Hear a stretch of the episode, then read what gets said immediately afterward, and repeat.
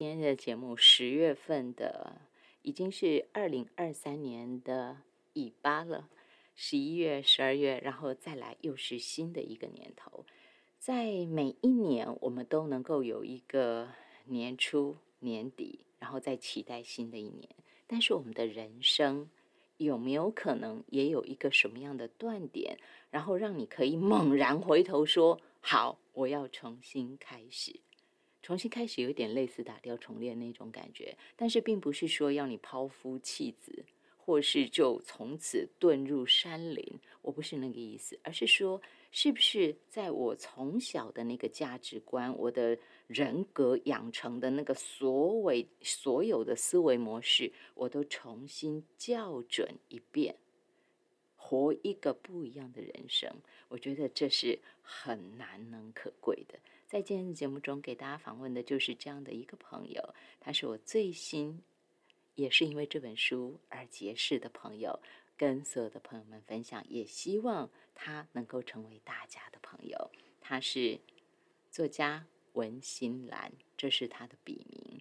这本书是远流出版社、远流出版公司在二零二三年九月二十七号出版，书名是《不辜负自己就是最好的人生》。副书名：人生中场重开机，以人类图回归真我的奇幻旅途。给大家请到的是作家文心兰。新兰午安，您好。午安，呃，静怡好。然后各位就是收音机前面的朋友，大家好。今天非常开心哦，能够跟大家在空中相会，然后跟大家聊聊我写书的过程，然后顺便跟大家介绍这本书，很开心有这个机会。这本书，这个笔名，这个人，是说到笔名，他就有本名。那我 其实我我原本有一点纠结，我就在想说，啊，人家都取笔名了，干嘛去挖人家的笔名？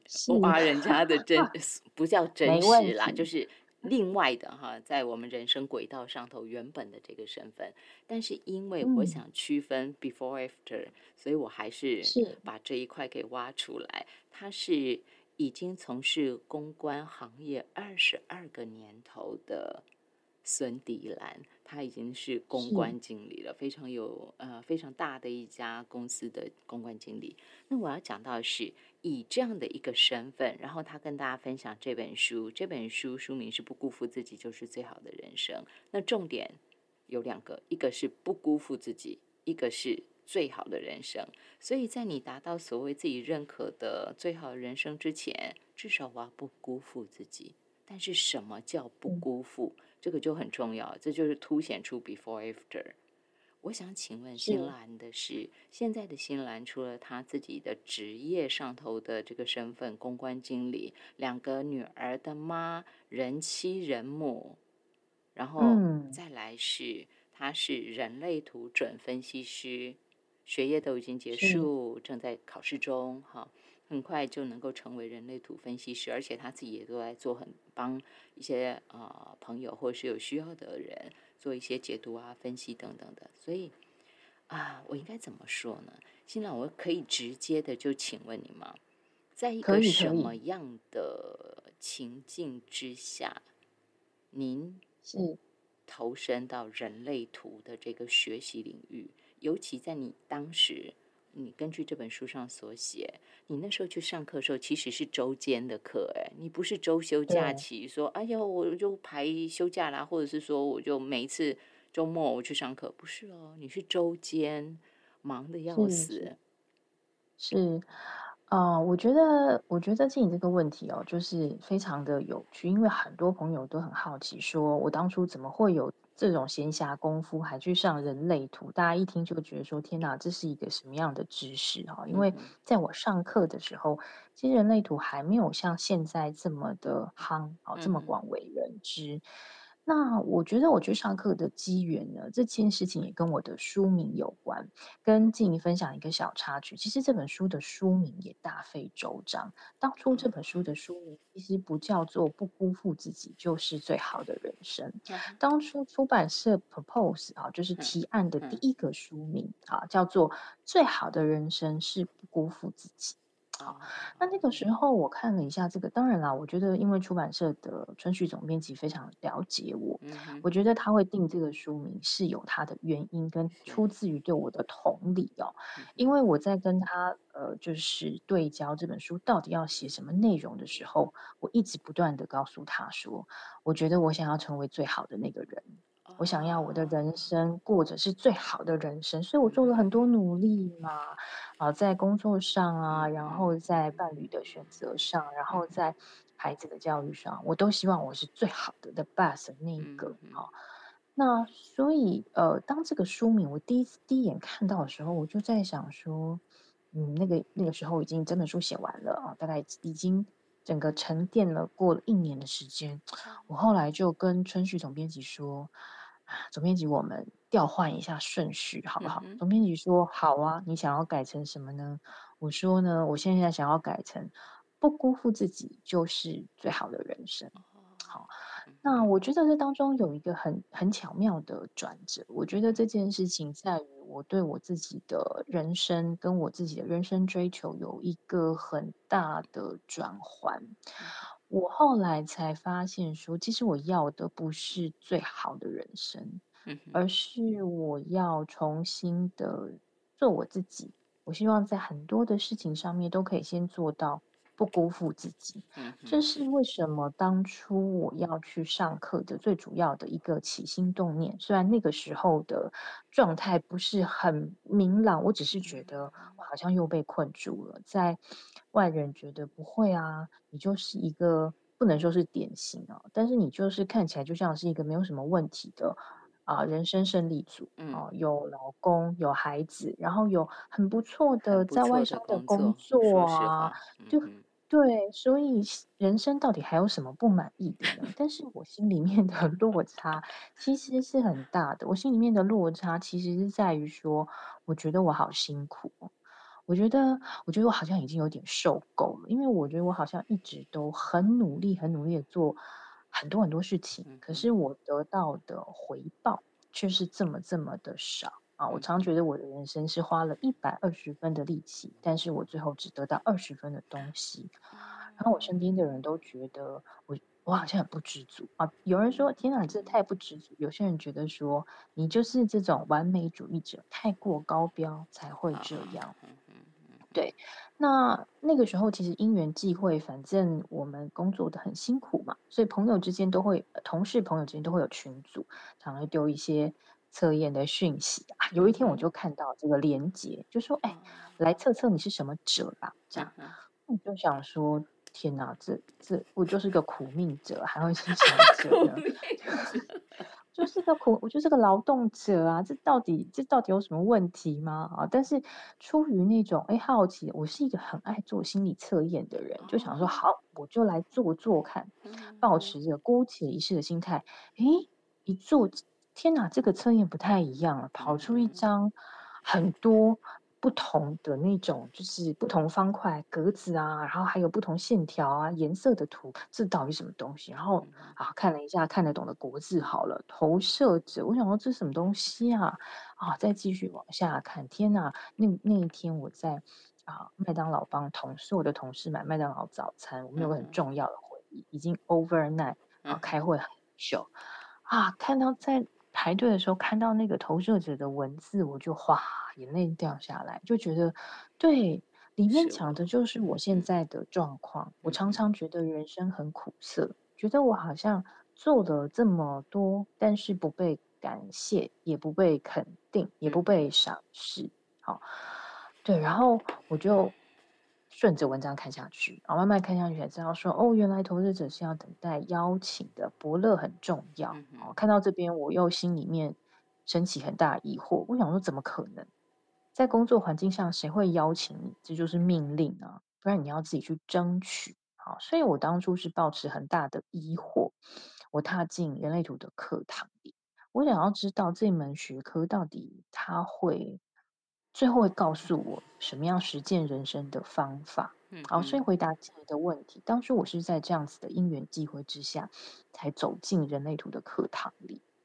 你知道吗？我在听您讲这一段话哈，这个时空背景，你是回顾当时，可是我还是听到了很多的那个点症结。是啊，我很坦诚的跟收音机旁的听众朋友们报告哈，我写访纲写过很多，但是我很少写那么简单的访纲。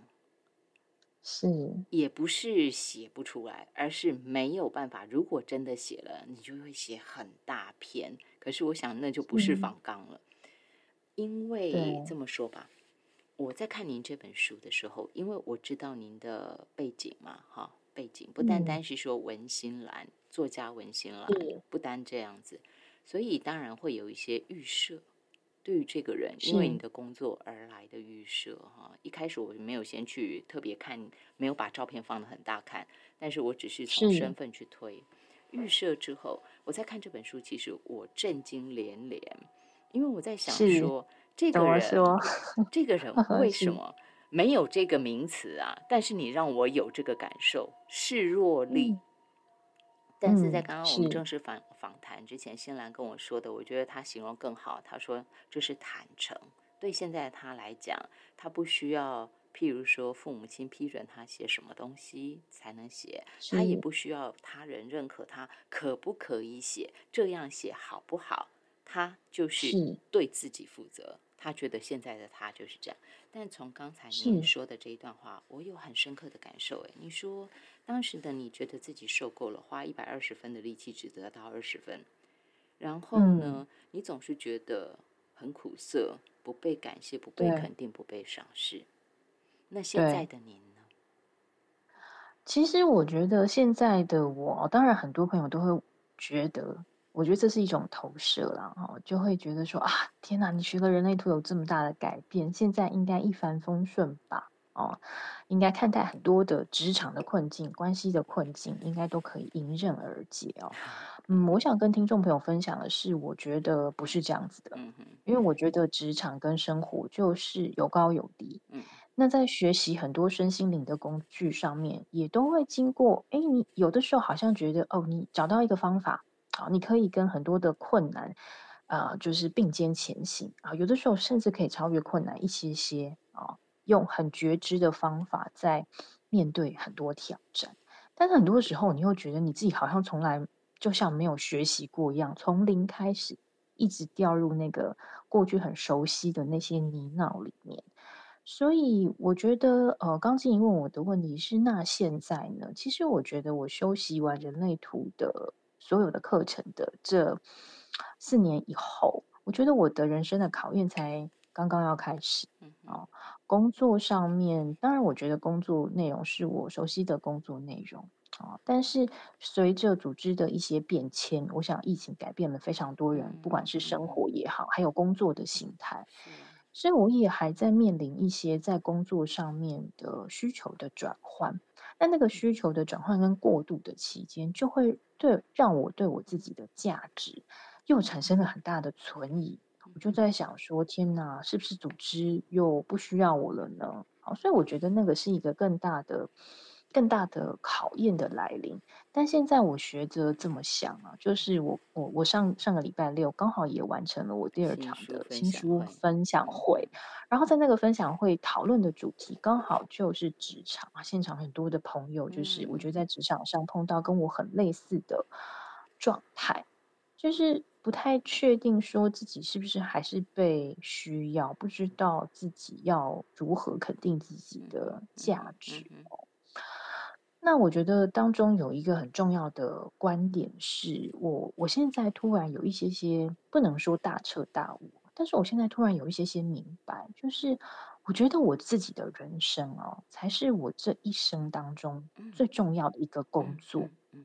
但是我永远都把工作。当成全部的人生是，我觉得心态上有这个转换之后，我就很容易把工作上面不管是碰到的挑战也好，或者是碰到一些新的完全不知道该怎么开始的任务也好，当成是支持我人生置业的一个养分。嗯，因为我常常在想，说我工作上面碰到这些瓶颈跟挑战，也许对我本身来说，它不见是不见得是一个平步青云的征兆，可是回到我自己的人生置业，我其实是想利用人类图或者是身心灵的工具，帮助更多的朋友找到自己的赋能所在。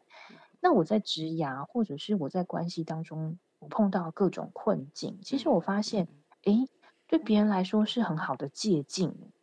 哦，然后别人也可以从我的经历当中得到一些些鼓舞跟启发。那我就觉得，哦，那就是非常有价值的一件事。所以，呃，您刚刚回到您刚刚问题说，那那现在呢？其实我现在还是起起伏伏。我现在还在这个过程当中去领会生命给我的所谓的阴晴圆缺，好，但是我觉得我现在的心态其实已经，我已经不会再用我自己是否值得，我自己是不是不够好，来面对生命给我的很多无情的挑战。我觉得就是因为我值得，所以呃，套句我妈妈，因为我妈妈是虔诚的基督徒，她跟我说呢，上帝不仅给你的恩典够用，他给你的功课绝对是你可以完成的，他才会给你啊。对，然后我觉得这句话真的给我很大的能量，所以我觉得对我现在就是要把我手边的功课写完。那我相信我自己是可以很很圆满的把它完成的。那完成了这个功课之后，也许我就有更多的力量去帮助需要的人找到他们自己生命课题的钥匙。这是我现在的感受。不辜负自己就是最好的人生，的确比最好的人生是不辜负自己更贴近新兰本人。没错，就是您您的那个论述这样下来。但是其实我觉得最好的是，为什么我刚刚会说那现在呢？因为这个追寻的过程，我相信发生在很多人身上。自我追寻，然后是不是有转型的空间？有没有可能找到自己？有没有可能知道我自己这一生做什么事情会让我肯定自己，会让自己快乐？自己为自己快乐，不因为别人让我们快乐哈。我想这很多人在追寻。可是当我经历了，当我学习了，然后每个人学习不太一样嘛。那新兰是人类图哈，那我觉得最好就很像禅宗说的。我们前面看山是山，看水是水。后来在学习的时候，我们有一度可能觉得，哦，突然什么天上大放光明啊，什么东西都很容易克服啊，那种看山不是山，看水不是水的阶段。但是我觉得回回到一个真的学习到脚踏实地之后，我终于又是看山是山，看水是水。但是那个山那个水，我已经用不同的心境在看了。没错，没错，这个我觉得是最棒的收获，也是您刚刚讲的，人生才是最重要的工作。没错，没错，这个啊，这个比喻真的太好了。就您刚刚说的那个过程，我我说您刚刚讲的那个见山是山，好的那那个三个阶段，对，没错。我在写书的过程当中，哎，我最后写完最后一个章节的时候，的确觉得，对啊，山水都是我原本看到的那个山水。但是差别是在我的心，我已经用不一样的那颗心去看待它，而且我也知道我想要做的是什么，到底新兰想要做的是什么。哎，不过在我进广告之前，我我话题岔开一下，因为您书里头有跟大家分享嘛，大家一定会想，迪兰名字很漂亮啊，孙迪兰为什么要改成？呃，不是改了，就是您的笔名为什么会取是文心兰？这个小故事可以分享一下吗？哦，没问题。我觉得这个故事当然也在我的这本书里面有一些提及哦。那但我觉得一个很重要的转折点在于说，当初我们在决定要以本名还是笔名的部分去做发表的时候，有讨论过，不能说纠结，有讨论，有讨论过。那个时候，我那个时候呢，其实头脑的思维一直卡在说啊，公司是不是内部需要很多审核的流程啊？毕竟我不我我是在职要出这本书。嘛，那我就想，我就跟总经理说，那不然我们想一个笔名好了。总经理说可以啊，都可以啊，但是他觉得公司应该会很乐观其成吧。哎，殊不知公司真的很乐观其成，也没有也很顺畅的通过之后，哎，到最后变成我一个人的想选择题，想说到底我要用什么样的方式来跟大家见面呢？后来。我决定用文心兰的方式跟大家见面，并不是我现在对我自己的本名还有一点奶油啊，或者是我还没有接纳这个本名，而是我觉得文心兰它更像是融合了我的家族期待，跟我对文学跟写作的热爱之后，我想要抛抛掷出来给大家的一个愿景跟期待。那。为什么要叫文心兰呢？其实文心我觉得很好理解啊，就是写文的心。我觉得写文的心，它其实帮助我度过非常多躁动的时期、低迷的时期。那后来慢慢我也发现说，哦，其实以这样的心念写出来的文章，其实也给予很多人疗愈哦。那蓝，我本来就很喜欢蓝色，那兰花当然也是我名字当中的一个字啊。然后很重要的是，它也是。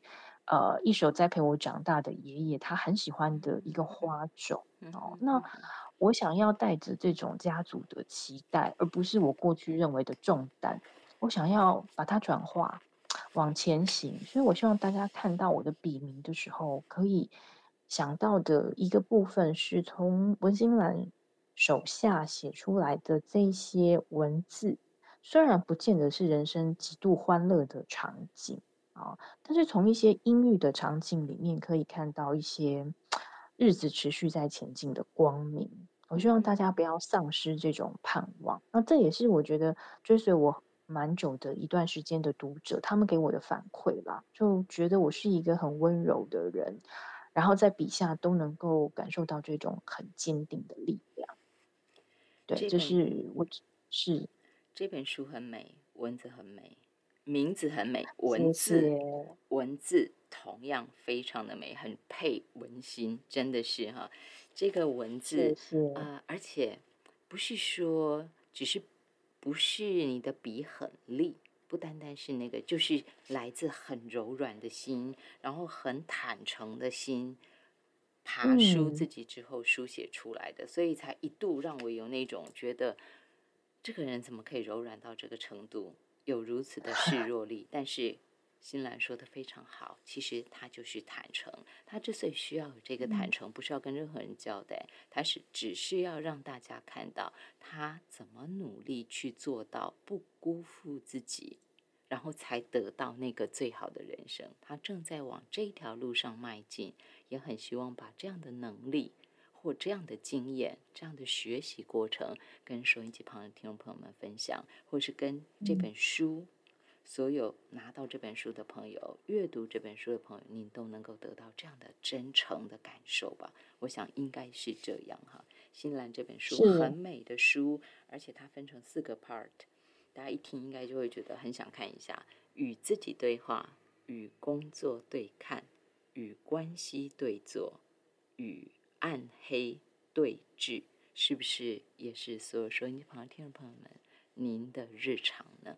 今天线上给大家请到的是作家文心兰，给大家出的这本书是远流出版公司在今年九月二十七号出版的书名《不辜负自己就是最好的人生》，人生中场重开机，以人类图回归正我的奇幻旅程。聊这儿，我们休息一下。欢迎回到《莱阳有约》。在今天节目中，跟大家分享的这本书是作家文心兰的书，远流出版公司在九月二十七号出版的。一定要多讲好几次它的书名，《不辜负自己就是最好的人生》。副书名是《人生中场重开机，以人类图回归真我的奇幻旅途》。人的一生哦，有时候突然碰到什么事情，然后你猛地一回顾，你会不会有哪些？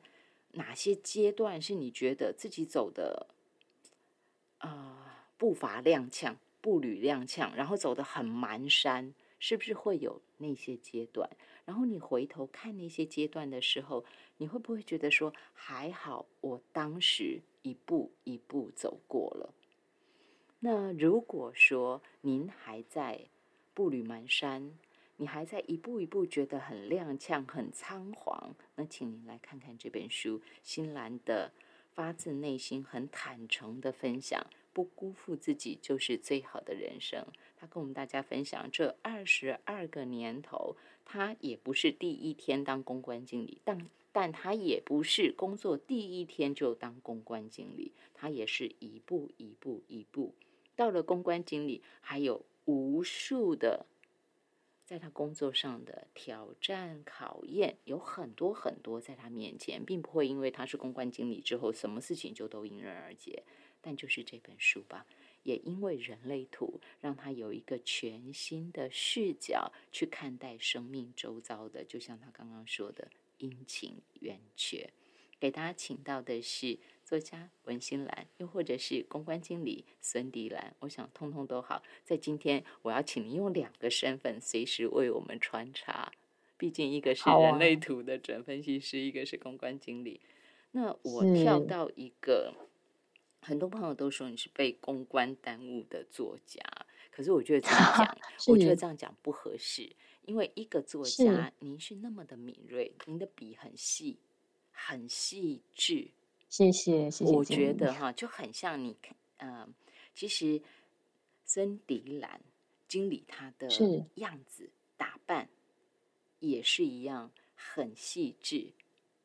那不像一般的我们看到的公关经理，因为他们大概也长袖善舞哈，你会觉得性格上比较张扬一些些，美的比较张扬一些。但是迪兰就是美的很细致。虽然它的外形。很利落，哎呦，从照片看到的哈，外形整个很利落，的确就是很有那个范，嗯，有，可是多了一分的细致，然后在它的文字上头，那就更不用说了，就是文心兰。那你美的那个部分是孙迪兰，要符合那个工作的样子，我觉得是这样。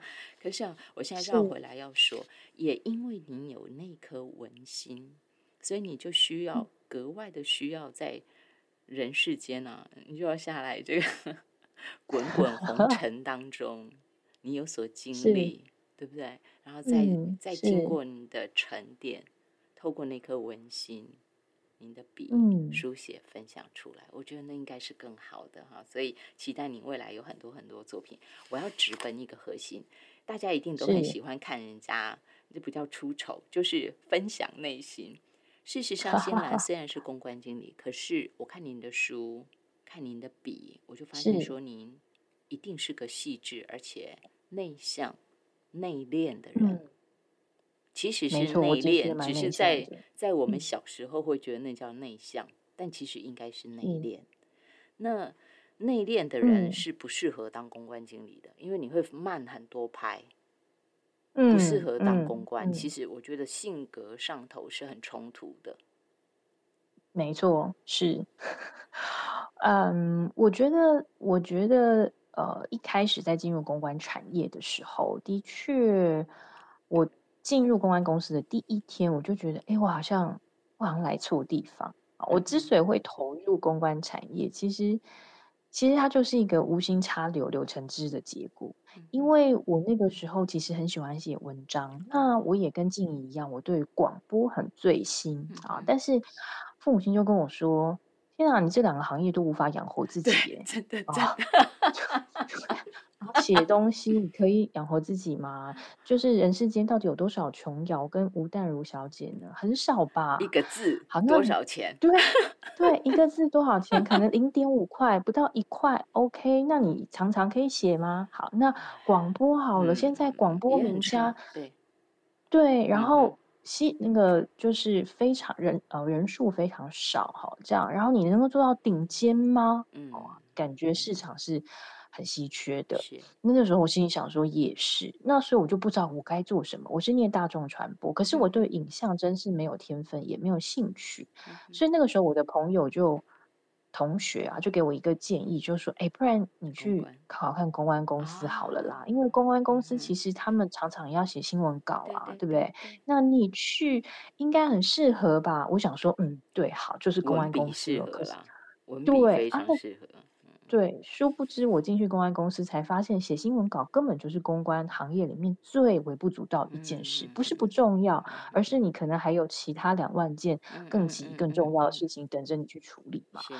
那我之所以会一路走到现在，我觉得那可能也是人类图里面三个字造成的，叫做非自己啊。就是我觉得我都已经踏入这个产业，那我现在不做，那我还能做什么？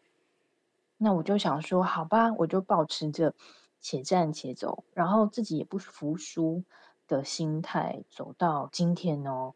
我出了这本书，很多读者问我说：“那你应该是天生就很喜欢公关的吧？”我都很诚实跟他说：“没有诶。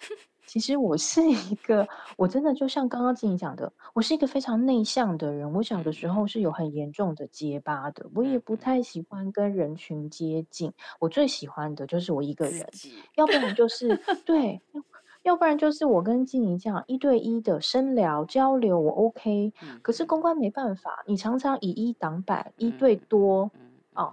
那为什么我能够做到今天？我觉得当然啦，我觉得我很幸运的碰到了一些很赏识我的老板，然后我觉得生命给我一些机缘，然后再来一件事情，我觉得我可能真的要感谢上帝，因为他给了我很多创作的养分。如果今天。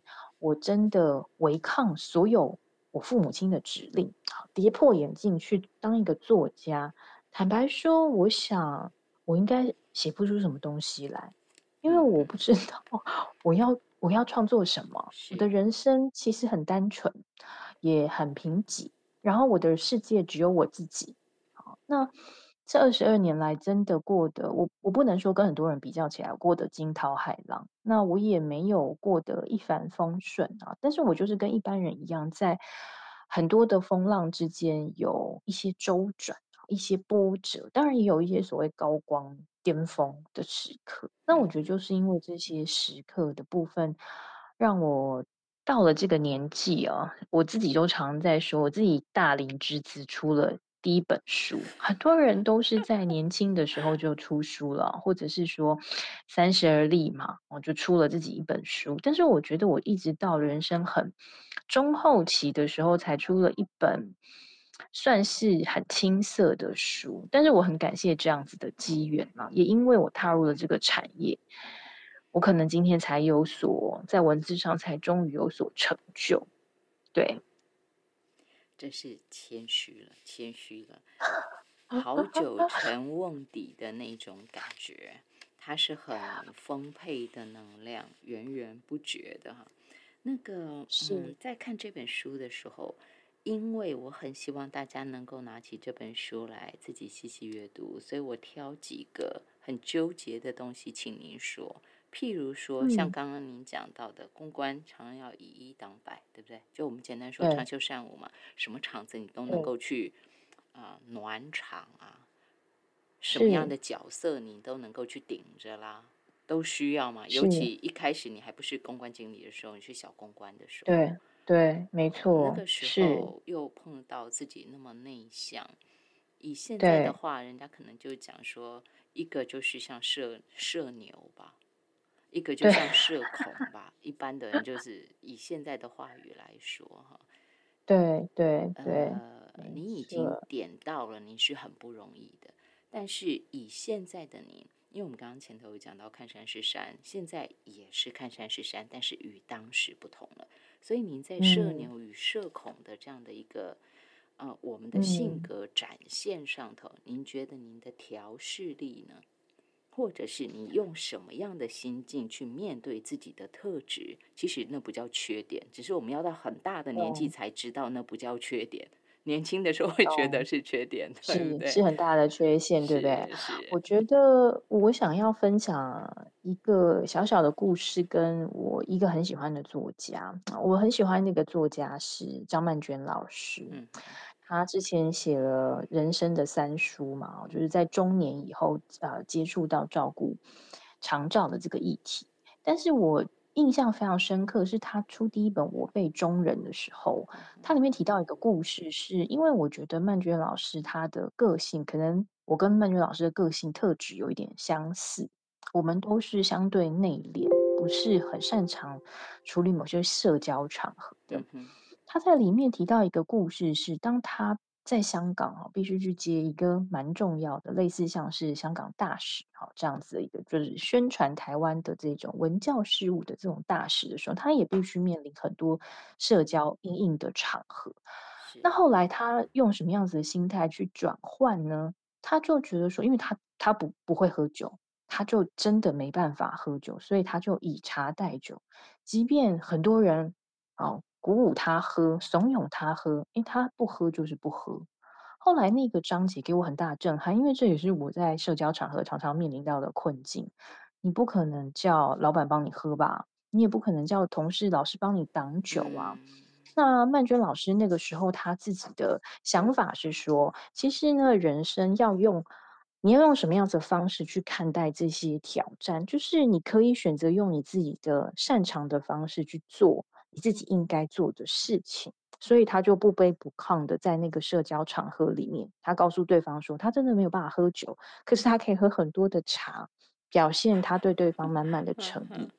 那我觉得我自己也是，比方说上个礼拜我要主持一个，哇，我觉得我一点都不擅长，但是落到我心心的头上的一个任务，就是我要主持，就是所谓的汤后员工大会。哇，员工大会主持的人都是三头六臂的人物啊。不仅就是幽默风趣，而且他们随时随地都还会很多很多的伎俩带动现场气氛。啊，但是对，那我就很担心啊，我就想说，我都不是这样子的人嘛，我该怎么办呢？啊，我真的紧张了一个礼拜都没有睡好。后来我想到了一个很好的方式啊，我就跟听众跟这些朋友说，我觉得我本来就不是一个幽默的人。但是接了汤后之后，员工大会之后，我对员工大会有一些新的想法跟体悟。我希望这个员工大会可以变成是大家的舞台。今天不不是你很很幽默，或者是哎你也会耍宝，你可以上来就是自娱于人。不是，我觉得今天如果你做了一件你觉得很开心的事，你觉得很有意义、很有学习性的事，我都欢迎你可以上来分享。我的任务就是提供这样子的舞台给大家，因为我就是这样走过二十二年的啊。结果没有想到，我觉得台下的员工虽然他们看起来没有什么反应哦，然后很忙嘛，所以到最后也没有所有的人都留下来听，但是还是有一些人，他是非常专注的看着我讲完整场的汤后完了之后，有一些跟我完全不熟的同事，不同部门的同事，新同事。纷纷用不同的方式鼓励我说：“哎，Lindy，我觉得今天的汤后是我参加过最好的汤后。嗯，我觉得我自己有被触动到。下一次我是不是可以尝试分享一个主题呢？我想说，好啊，你要分享什么？他说，我可不可以分享我自己从一个很蹩脚的慢跑者，慢慢去挑战三铁的过程呢？我说好啊，我觉得这是一个很棒的题目。”对，所以后来我觉得，哈，就是说，我觉得每个人有自己擅长跟不擅长的部分。我现在要求我自己的一件事情，就是说我不要把我自己弄得很哗众取宠，因为那不是我擅长的。我本来就不是幽默的人，但是没有关系，我可以用我自己很细腻、很坚定那个部分去打动别人。好，所以我现这是呃，我从曼娟老师那边学来的，用自己擅长的方式做合适自己的事。嗯哼，对，对，或者就是真的也找到自己的，这有有两个关键，一个是我知道我擅长的是什么，一个是我知道我合适的是什么。但是这是人生跌跌撞撞很长一段时间的摸索。或许不是来自别人的肯定，但是我自己终于认识自己。我在听您讲话的时候，我就一直在想，一直在想，你知道我想要什么？我想到的是马太福音里头，不是有讲到那个野地里的百合花？就耶稣说，野地里的百合花怎么长起来？它不劳苦，不纺线。嗯然后他说，就是所罗门极荣华的时候穿戴的，也不如这一朵花。那我觉得你就很像是。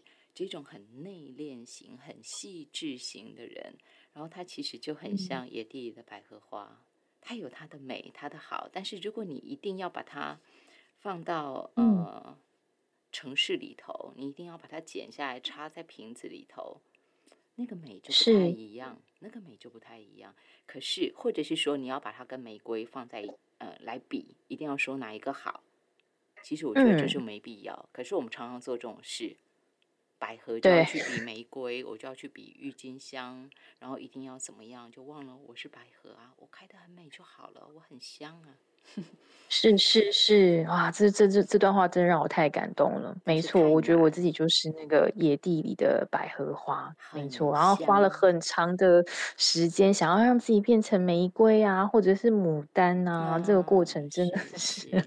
可是 就是美的那么细致动人，但这个不是只是温馨兰，不是只是孙迪兰她曾经遭遇的，我想。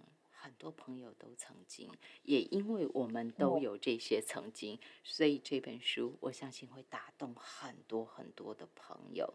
不辜负自己就是最好的人生。新兰在这本书哦，我还有一点我想带出来，请您跟大家分享。毕竟有讲到工作哦，现在的你其实还是在职场的一个巅峰。我想一定也很多朋友希望透过这本书，请您稍稍的聊到跟职场相关哈，那就是是一个人类图准分析师跟接下来职场的这种，当然你会调配的最好，妈妈的角色、太太的角色、所有角色、女儿的角色，我相信你都会调配到最合适的状态。但是对一般朋友来讲，可能处于一种兵荒马乱，就是孩子的事、自己的事，然后。公公婆婆什么什么一大堆的事情，你会给他们什么样的建议呢？嗯，我觉得这个问题也问的很好，也是非常多读者问我的事。我的读者问的方式更啊更直接，他就说：“老师，请问你要怎么兼顾跟怎么平衡？”好，那我的回答是，现在我的回答还是一样。我觉得其实我没有兼顾。我也没有所谓的平衡，这个是我过去花了很多时间努力要做的。但是我觉得，当我们在说平衡的时候，其实我们心里面的想法跟我们的做法是，我要面面俱到。我曾经是一个很就所以大家说啊，平衡嘛，我既是妈妈，我又是一个工作者，然后我又是一个好老婆，贤内助啊，对吧？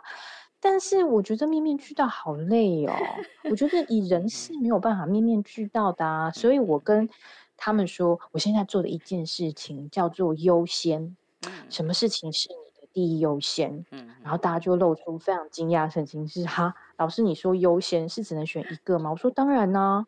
优先 就是只能选择对你来讲最重要的那一件事。那我觉得你们自己可以去思考看看，说在每一个期间的优先，我觉得它的优先顺序是不同的。嗯，比方说，在过去的这一年，我的人生第一优先跟唯一优先就是这本书。嗯哼，好，所以我就没有太纠结说。哦，我觉得我的工作好像没有办法去更开疆辟土。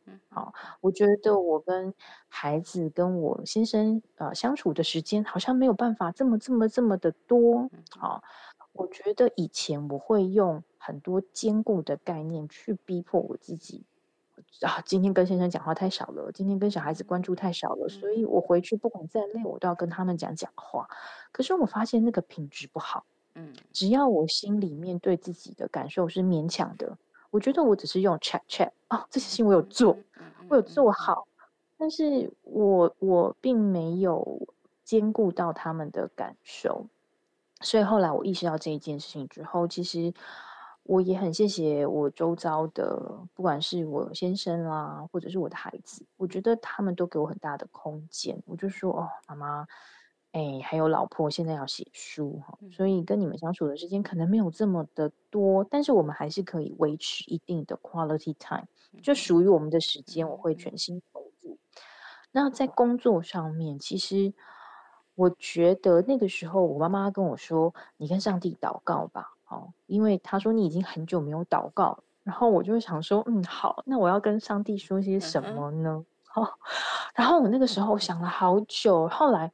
啊，有一天晚上，我就跟上帝说：“我觉得哈，这这是一个很好的时候，我觉得我该写你给我的考卷了，因为我觉得我都没有很认真的在写他给我的考卷。我觉得他从以前到现在给我的考卷，不是让我成为一个最棒的人，而是他要让我成为一个最好的自己，跟最像自己的自己。好，所以我就跟上帝说：好，从现在开始。”我会好好的写这一本书。那中间当然有很多来自职场的诱惑，觉得啊，你要不要接新的工作？哦，现在有一个新的会，好，你要不要去冲锋陷阵？冲啊！然后，对，以前我会很想，我想说，天哪，我工作低潮这么久了，此时不做更待何时呢？对，但后来，我觉得那个我跟上帝的承诺都一直把我拉回来。现在你人生的优先重心是什么？以前我会觉得，天哪，我好像错过这个，错过这个村就没下个店了。但是有一天晚上睡觉的时候，一早上醒来，我突然福至心灵有一个感受是，没关系啊，那些错过的可能本来就不是属于我的，嗯我会得到最适合我的。所以您刚问说给听众朋友的建议会是什么？我觉得。放下兼顾跟平衡，虽然那是现在主流的价值观，那我也觉得说，如果真的可以做到，我觉得那没有不好。可是我觉得，在兼顾跟平衡之前，我觉得大家先想一件事情：是什么是你想要做的第一优先？有些人会觉得说，啊，我现在其实什么都不想做，我只想照顾我自己。好，那你就好好照顾自己。我觉得这这个就是我在书里面想要传达给大家最核心的意念啊，找到你自己认可的第一优先，哪怕它跟社会世俗所认定的不同，我觉得那也没有关系。好好的先把这件事情完成，你会发现说，当你把这件事情完成之后，其他很多事情的顺序就会接踵而至。嗯嗯。对，他的顺序就会对了。对，竟然不说面面俱到，竟然 不说平衡，他跟大家说的是，生命当中原本其实就是有排序的。其实人人生本来就是排他的，我们同时只能走一条路，但是我们想要多功。这是现在的主流，我们想要多功，但是科学也证明了，我们多功的结果就是效率不彰。可是我们很难用在生活上头，用在人生上。但是新来就做了，他就做这是我现在很明确，这是我现在的实验实验，就是对排他。您说的非常好，就排他，就只有我自己的自我的意识放在优先啊，什么是我的第一优先？对，但是做到不容易。知道是一件很容易的事情，但是真的去实践它才是难的。就像你说，一直不断 有机会来，其实就像测试要不要啊，好不好啊？结果你还是坚持在那儿。我觉得这个是难的，也代表他很清楚自己，越来越清楚自己。我觉得那个清明的能力是很珍贵的，就是活了一大半大半辈子，然后。我们都是谁的谁？谁希望我们成为什么样子，我们就成为那个样子。结果到最后，每个拼拼凑凑的面相，其实不是自己。那新兰终于在他人类图的学习过程中，也不叫去无存精了，就是我知道什么才是我了。那个脸，那张脸，终于是属于我的。我觉得那是很美丽的，那个细致呈现在。他的视角呈现在他的文字，就在这本《不辜负自己就是最好的人生》。当然哦，大家除了这本书之外，如果想找到新兰，其实很容易。他有开一个粉砖，职场里的人类图。是，没错，这是我自己的私人粉砖，然后记录一些我在学习人类图啦，或者是我在职场上面的一些。哎，感同身受的一些经验啊，看到您的那种分享啊，我相信会有很多人会想私讯。好，是是是，有你应该接很多吧。没没问题哦，我觉得私讯反而是让我觉得惊讶的部分，因为我自己是很内向的人，所以应该很多人看了你的。我的意思是说，因为您的文字会把人家的心全部都勾勾出来，那种感觉就是心有戚戚焉。他会因为看到你的文字，然后觉得说我找到了知己，这个人一定懂我。对，没错，的确开诚布公，对不对？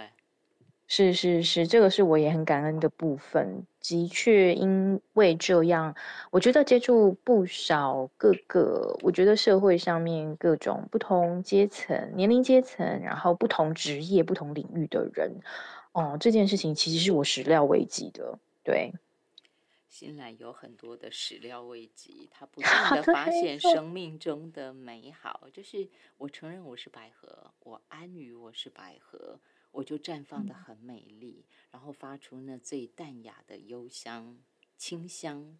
然后呢，就有好多喜欢百合的人就靠过来了，然后也因为百合得到疗愈，这是多美丽的一件事情。没错，我也觉得很美丽。对对，欢迎大家成为自己应该要成为的那个那朵花。对，是找到自己到底属于是什么哈？